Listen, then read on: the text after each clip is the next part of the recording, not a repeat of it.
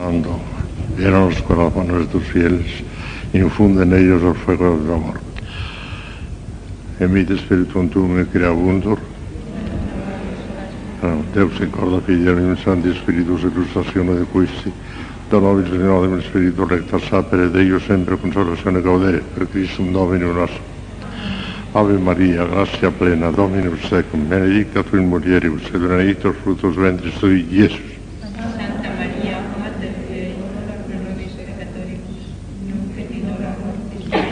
Gloria al Padre, al Hijo y al Espíritu Santo. Reina del Santísimo Rosario, San José, Santo Padre Domingo, Santa Catalina de Siena, Santa Teresa de Jesús, San Juan de la Cruz. Bueno, pues vamos a seguir con la teología de la esperanza, la segunda virtud teologal. Ya el otro día decíamos en qué consiste, qué es la virtud de la esperanza. Pues es la virtud infusa por Dios en la voluntad, por la cual confiamos con toda seguridad y certeza alcanzar la vida eterna y los medios necesarios o convenientes para llegar a ella, apoyados única y exclusivamente en la omnipotencia auxiliadora de Dios, connotando la misericordia de Dios y la fidelidad de Dios a sus promesas. Esta es toda la teología. El esquema, el mapa mundi de la es ese. Pero vamos con más detalle ahora, para que vean con más detalle todas estas cosas. El objeto primario y el objeto secundario de la esperanza cristiana son cosas muy hermosas. La esperanza, como acabamos de decir, tiene por objeto primario al mismo Dios en cuanto felicidad o bienaventuranza nuestra. Y por objeto secundario, todos los medios que necesitemos para alcanzar de hecho esa bienaventuranza eterna. No solamente los de orden estrictamente sobrenatural, las gracias de Dios, las inspiraciones divinas, los socorros especiales, la perseverancia final, etcétera, etcétera, sino incluso los de orden puramente natural en cuanto útiles o convenientes para ayudarnos a alcanzar la vida eterna. O sea, todo lo que Dios prometió al hombre y todo lo que el hombre puede esperar recibir de Dios. Esto está clarísimo. Vamos a concretarlo con un poco más detalle. Aunque en realidad el conjunto es ese. El detalle ahora veremos un poco más. El objeto de la esperanza final es la visión clara e intuitiva de los misterios divinos que ahora creemos. La posesión plena de aquello mismo que presenta imperfectamente la fe, que es como su garantía. La fe es la garantía de la esperanza. La visión de Dios tal como es en sí mismo. Primera de Juan 3.2. Por lo cual, todo el que tiene esta esperanza trabaja por santificarse como Dios es santo. Primera de Juan 3.3. Porque solo verán a Dios los limpios de corazón. Mateo 5.8. Sin caridad y santidad no hay posibilidad de ver a Dios. Aquí se entiende por santidad simplemente la posesión de la gracia santificante. Porque para salvarse, nada más que para salvarse, basta la gracia santificante. El niño que acaba de ser bautizado no tiene todavía ningún mérito, pero tiene la gracia santificante y entra inmediatamente en el cielo si muere entonces. Dice San, San Pablo en la primera de los Corintios 15 19 que si el cristiano no tuviera más motivos de esperar que las cosas de esta vida, seríamos los más miserables del mundo. Si no esperamos ninguna recompensa eterna, estamos haciendo el ridículo aquí, ustedes y yo. Estamos esperando en esperanza. Y estamos precisamente esperando a Dios, no solamente por sí mismo, que es la caridad, y hablaremos de eso, sino también porque es nuestra felicidad. No podemos renunciar, ni Dios quiere que renunciemos a nuestra felicidad. Si renunciáramos a eso, nuestra vida religiosa no tendría sentido, estaríamos aquí haciendo el ridículo. Que estamos deseando eso y lo esperamos y lo alcanzaremos infaliblemente si no queda por nosotros, ya veremos lo que hay que hacer para que no quede por nosotros. Esperamos pues la entrada en el descanso de Dios, Hebreos 4.1. En el santuario de los cielos, Hebreos 10, 19. En la morada eterna, segundo a los Corintios 5.1. Que Cristo nos tiene preparada, Juan 14.2. En esa ciudad santa y celestial Jerusalén, El, Apocalipsis nos da una serie de detalles tremendo. Es el Apocalipsis, es la divina revelación, no ha revelado Dios. El Apocalipsis nos da todos estos detalles del cielo. En esa ciudad santa y celestial Jerusalén no habrá ya noche, ni tendrá necesidad de luz de antorcha, ni de luz de sol o de la luna, porque la gloria de Dios la iluminará y su lumbrera será el Cordero. En ella no entrará cosa impura, ni quien cometa abominación y mentira, sino los que están escritos en el libro de la vida del Cordero. No habrá ya maldición alguna. El trono de Dios y el Cordero estará en ella, y sus siervos le servirán, y verán su rostro, y llevarán su nombre sobre la frente, frente, y reinarán por los siglos de los siglos. Apocalipsis 21, 23, 27, 22, 3, 5. Todos están en el Apocalipsis, lo ha revelado Dios. Es la vida eterna, Romanos 8, 22. La salvación eterna, Romanos 8, 23. La visión de Dios cara a cara, 1 Corintios 13, 12. La bienaventuranza, 2 Corintios 3, 18. La herencia eterna de la gloria de los hijos de Dios con sus inmensas riquezas, Hebreos 9, 15. La corona inmarcesible de justicia, que es la gran remuneración de Dios a los que han peleado valientemente, 2 Timoteo 4, 8 porque no hay proporción entre los padecimientos y sacrificios de esta vida y la gloria futura que nos espera. Romanos 8 y 18. Nuestros sufrimientos presentes son ligeros y momentáneos, pero nos preparan en los cielos el peso abrumador y eterno de una gloria incalculable. Según a los Corintios 4 y 17. San Pablo multiplica los epítetos más ponderativos para darnos alguna idea de ese galardón que nos espera. Es el reino de los cielos, Gálatas 1.5. El reino de Dios al que seremos asociados, primera de los tesalonicenses 2.13. La gloria de los hijos de Dios a quienes Él, como Padre Celestial, la comunica sin tasa ni medida, Romanos 5.2. Nuestra conglorificación con Cristo, fíjense qué palabra emplea, tuvo que inventar palabras nuevas San Pablo porque no encontraba en la terminología natural, lo encontraba en la manera de decirlo. Y tuvo que hemos, hemos sido con, con, complantados con él, configurados con él, con, con, sepultados con él. Y tuvo que inventar palabras porque no, no, encontraba la manera de qué manera estamos incorporados a Cristo tan enormemente. Nuestra con glorificación con Cristo, Romanos 8 y 17. Lo nunca visto ni oído, ni el Hijo yo, ni el oído yo, ni entendimiento humano puede jamás comprender lo que Dios tiene preparado para los que le aman. Ni siquiera sospecharlo remotamente por el corazón humano. Primero los Corintios 2.9. Todo lo que imaginemos sobre el cielo es como un pálido reflejo del que, por mucho que imaginemos, pues nos quedaremos siempre cortos. San Pablo lo vio, tuvo un chispazo de visión beatífica, como sabemos, y vio, vio, vio el cielo, y cuando volvió no supo decir nada. Más que ni el ojo vio, ni el oído yo, ni el entendimiento humano lo puede comprender. Pues rebasa todo. Y juntamente, esperamos también, esto es el objeto de la esperanza, la resurrección y glorificación de nuestros propios cuerpos. Eso que es un dato de fe, que es un dogma de fe, es también un objeto de esperanza. No solamente sabemos que lo seremos, sino que lo esperamos. Cae dentro de la esperanza también, la resurrección de los cuerpos. O sea, la redención plena y perfecta de todo el hombre, en alma y cuerpo. Romanos 8, 2, 34. La bienaventuranza total del hombre entero. Redención plena que tendrá lugar al final de los tiempos cuando el Hijo del Hombre resucitará los miembros de su cuerpo místico de quien él es cabeza y los glorificará. Entonces, Dios será todo en todos. 1 Corintios 15, 21. ¿Qué panorama lo coge. Todo esto es de fe y al mismo tiempo de esperanza, claro. Precisamente porque es de fe, es de esperanza. Una maravilla. Lo que nos espera, Dios mío. Entonces Dios será todo en todos. Telar de Chardin, que es un gran, un padre jesuita, como ustedes saben, que tiene una teoría nueva, nuevísima, sobre la evolución de la humanidad, ha querido completar a Santo Tomás y en algunas cosas tiene cosas maravillosas. No se le ha ocurrido a nadie más que él, pero otros le rechazan porque es que son cosas muy aventuradas también.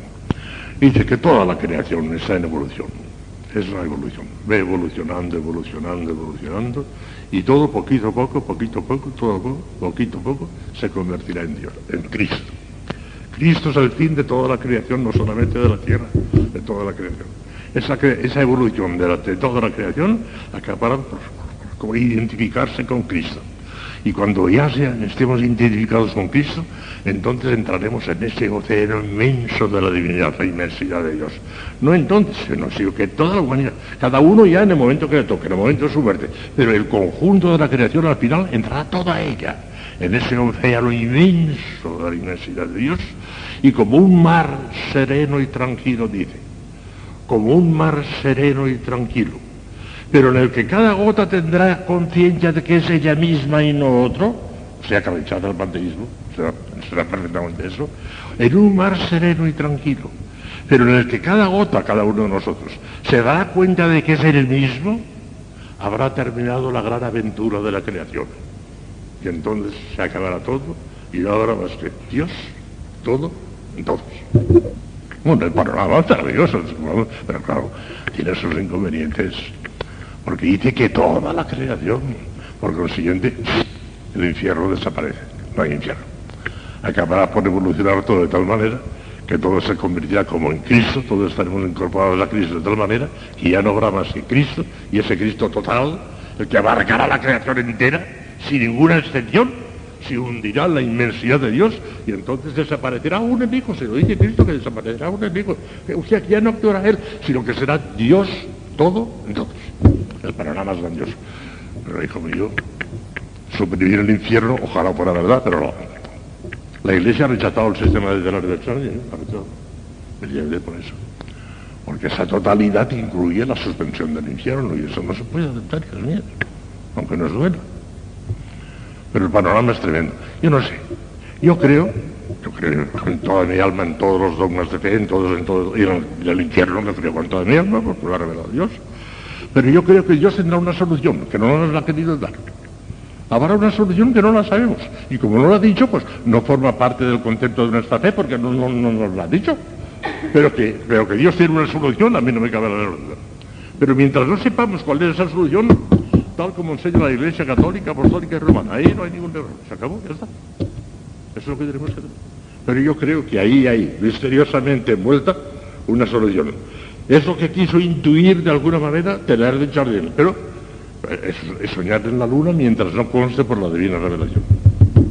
Pero que habrá solución a mí no me cabe.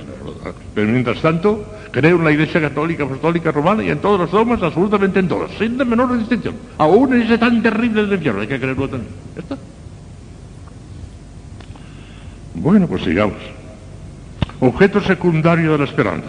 Bueno, el objeto primario es lo que acabamos de decir. El secundario es todo cuanto necesitemos.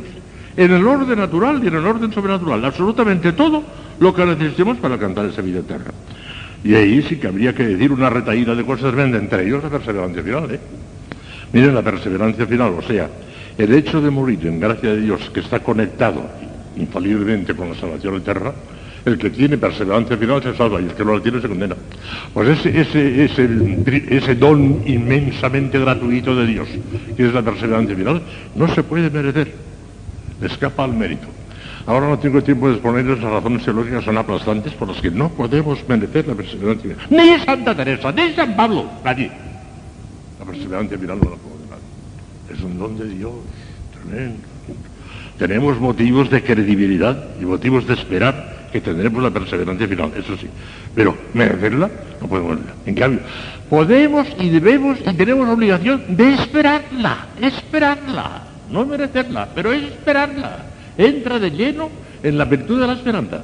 Y si no esperáramos con absoluta certeza, con absoluta certeza la perseverancia final, nuestra esperanza sería muy floja, muy floja, muy floja, cogida con alfileres nada más.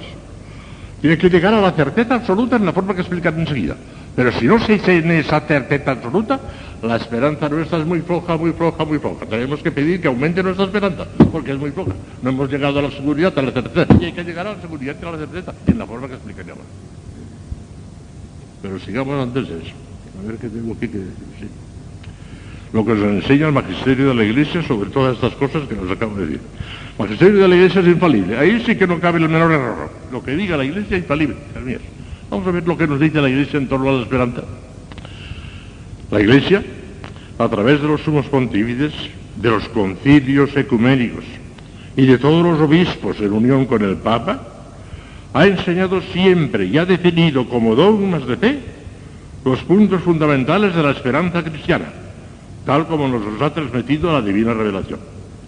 He aquí los principales datos sobre los que ha recaído alguna declaración expresa de la Iglesia, en forma de dogma o en forma de una declaración oficial obligatoria. Todo lo que aquí dice, unas cosas que les voy a leer son dogmas, otras son declaraciones oficiales de la Iglesia que obligan a creerlo, aunque todavía no lo ha declarado como dogma de fe.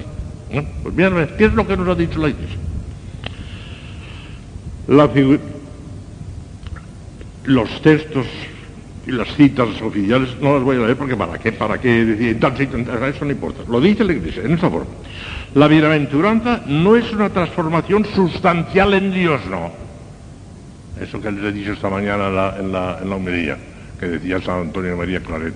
Pronuncia sobre mí las palabras de la consagración de tal manera que quede transustancial, eso no se puede decir. La en Cristo no puede ser. Parecernos lo más íntimamente posible, eso sí, como fuego, como el hierro que se mete en el fuego y queda incandescente de, fuego, pero continúa siendo hierro, eso sí.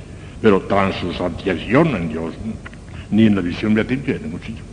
La aventuranza no es una transformación sustancial en Dios, sino elevación del hombre a la bienaventuranza sobrenatural que no puede ser comprendida por la razón sola. No, la razón no puede demostrarlo, es un dato de fe.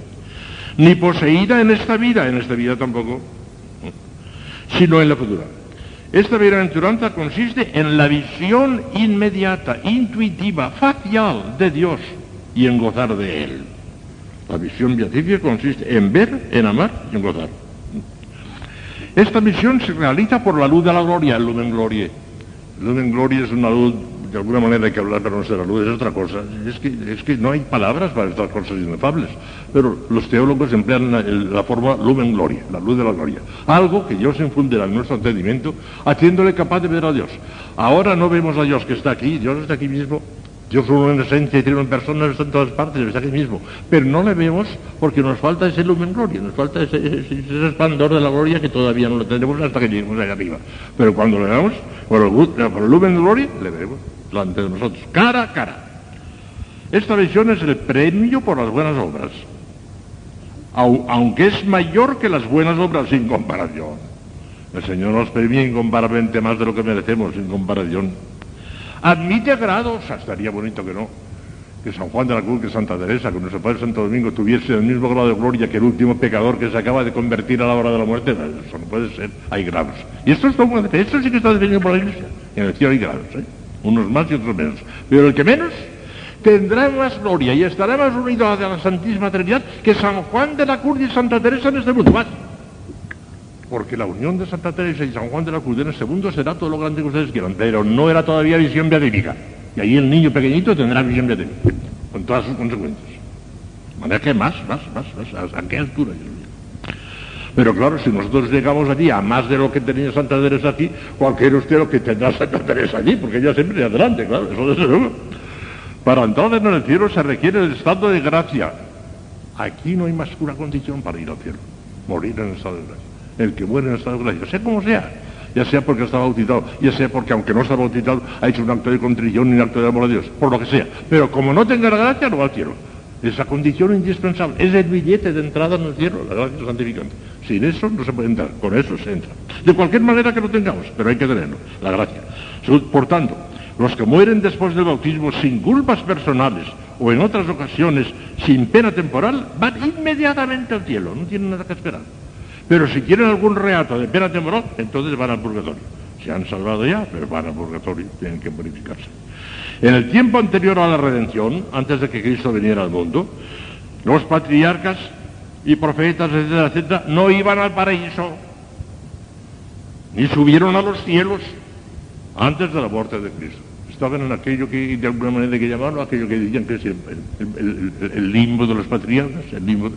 Estaban en un lugar o donde fuese, o en un estado, esperando la redención de Cristo.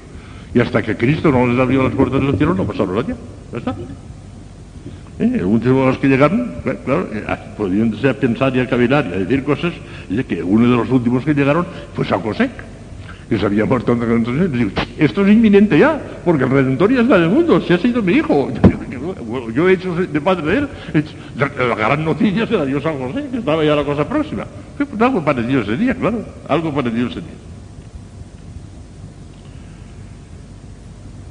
Al final del mundo se dará la resolución de los muertos, dogma de fe. Y eso está hasta en el credo que cantamos de la misa del credo. Uno de los dogmas fundamentales, la resurrección de los muertos. De todos los muertos, incluso de los condenados, con sus propios cuerpos, que no serán puramente espirituales o esféricos. Hay una herejía que decía que resucitaremos de una forma tan espiritual que será como un globo, una cosa esférica. Ni tendremos pies, ni manos, ni cabeza, no hagas son boberías, cosas que, que, que son ridiculeces, a la santa. Serán nuestros cuerpos, pero espiritualizados, eso sí, si lo dice San Pablo. San Pablo dice que se, siembra cuerpo corporal y resucita cuerpo espiritual. Cuerpo espiritual del todo no puede ser, porque en ese caso no sería cuerpo. O sea, quiere decir que estará espiritualizado. De tal manera, ya verán, ya verán. Yo me imagino, claro, una imaginación que es absurda, porque no tengo ningún dato, pero me imagino ciertas cosas que no se parecen a casi nada a lo que tenemos ahora. Claro. Por ejemplo, las vísceras interiores, ¿para qué queremos?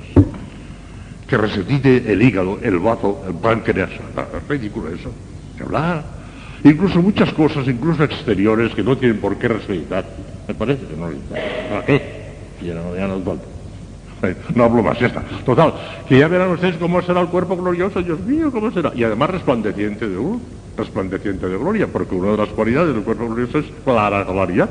Unos más y otros menos.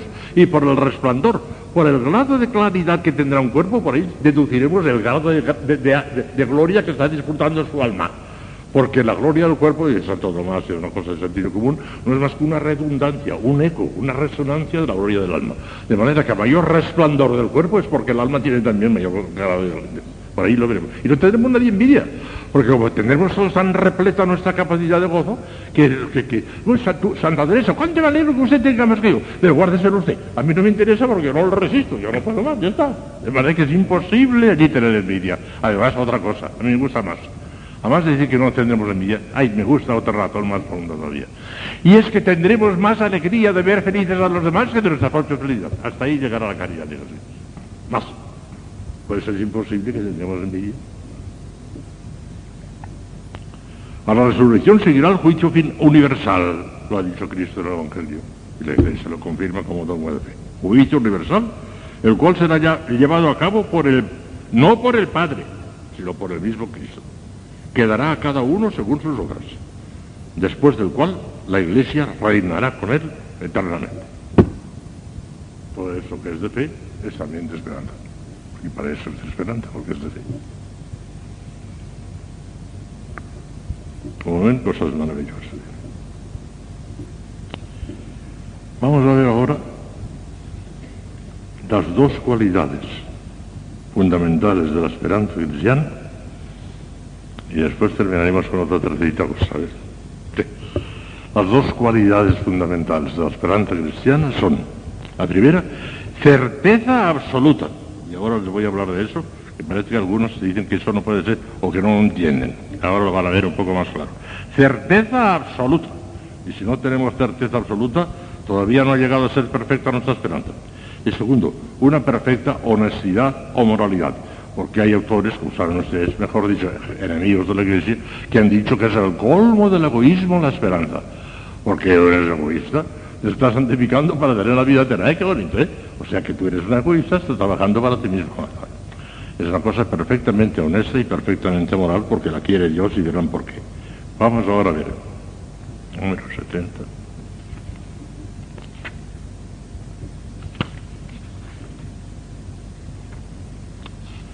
Eco, ¿dónde está esto?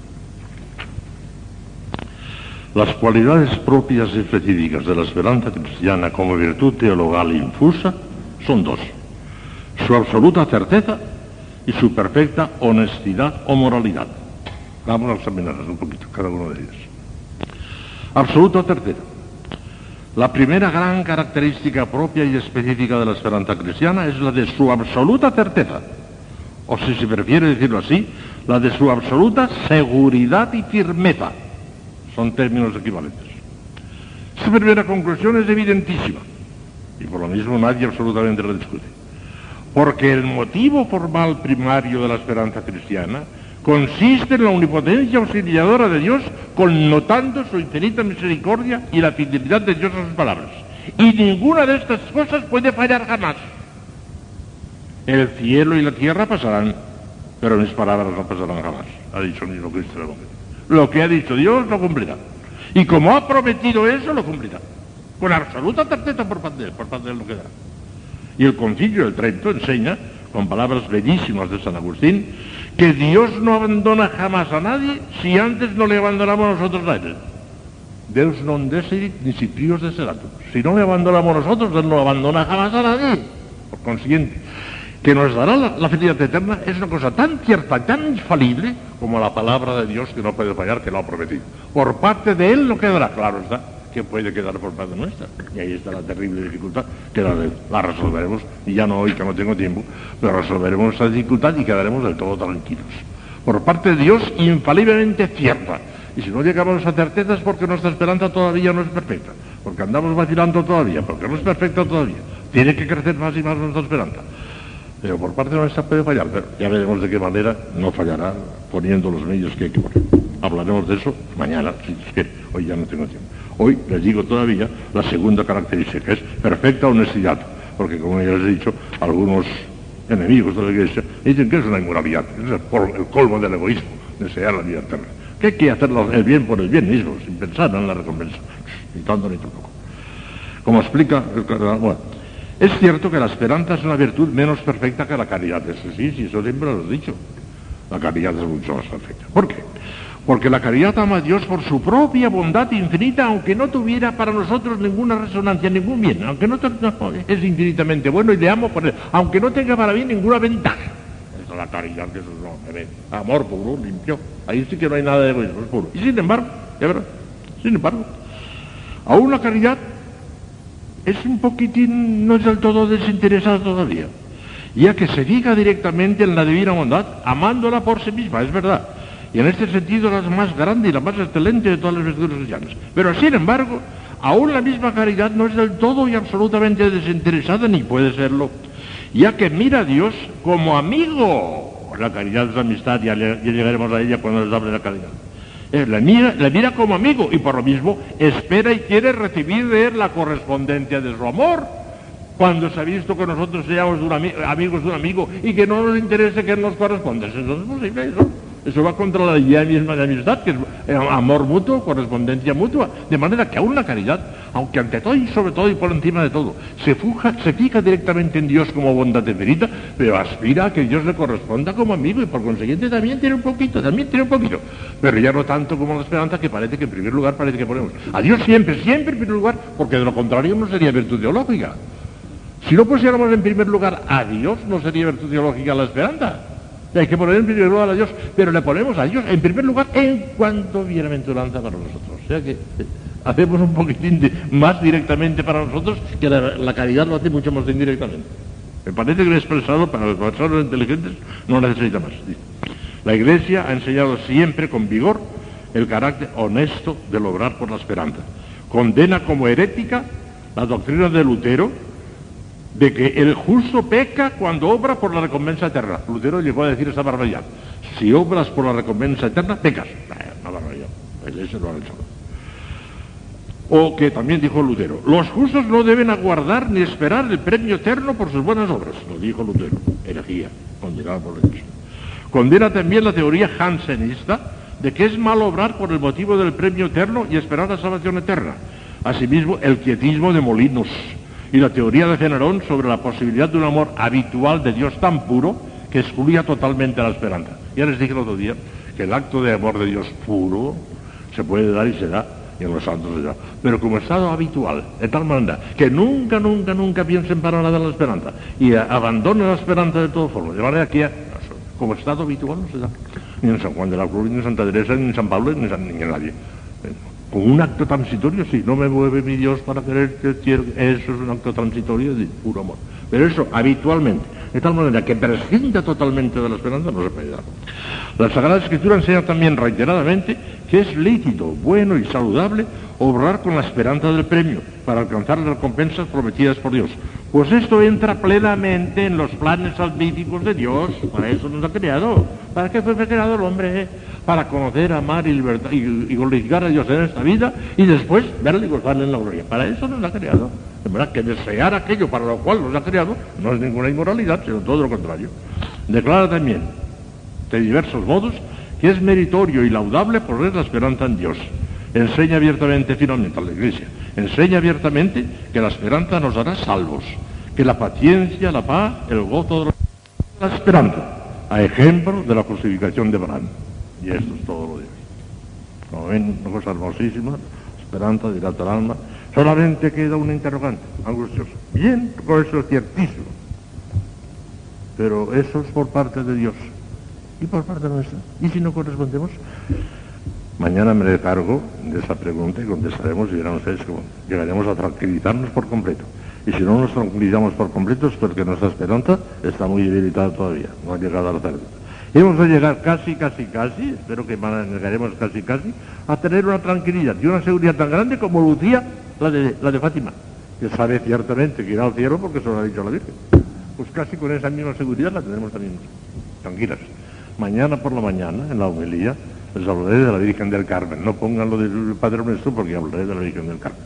Y por la tarde continuaré con estas cosas de los Te damos gracias, Señor, por los beneficios que hemos obtenido de vuestra generosidad. Amén.